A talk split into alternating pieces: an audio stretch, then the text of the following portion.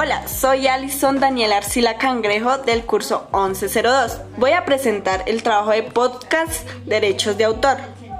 Primero, ¿qué es Saico Asimpro? La organización Saico Asimpro, OSA, es una entidad privada sin ánimo de lucro con personería jurídica y licencia de funcionamiento de la Dirección Nacional de Derecho de Autor, creada desde el año 1987 por las sociedades de gestión colectiva, SAICO, Sociedad de Autores y, Compositores de Colombia, y ASIMPRO, Asociación Colombiana de Intérpretes y Productores Fonográficos, tiene por único objeto recaudar para sus mandantes las percepciones pecuniarias provenientes de la autorización para la comunicación pública de la música así como el almacenamiento digital o fijación de las obras correspondiente al repertorio de los autores y compositores.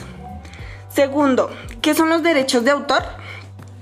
El derecho de autor es un conjunto de normas jurídicas y principios que regulan los derechos morales y patrimoniales que la ley concede a los autores de las obras científicas, literarias y artísticas las cuales comprenden todas las creaciones del espíritu en tales campos, cualquiera que sea modo o forma de, expresión. Tercero, ejemplos de casos famosos de plagio en la música.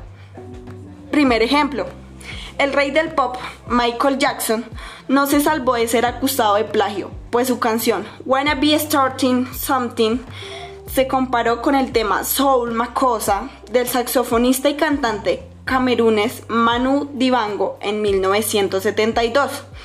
Michael Jackson tuvo que pagar más de un millón de francos por la demanda, aunque no afectó en nada a la carrera del cantante. Segundo ejemplo, los Cajarcas, un grupo folclórico boliviano, acusó a Don Omar de haber plagiado la letra de su canción Llorando se fue en el año 2009.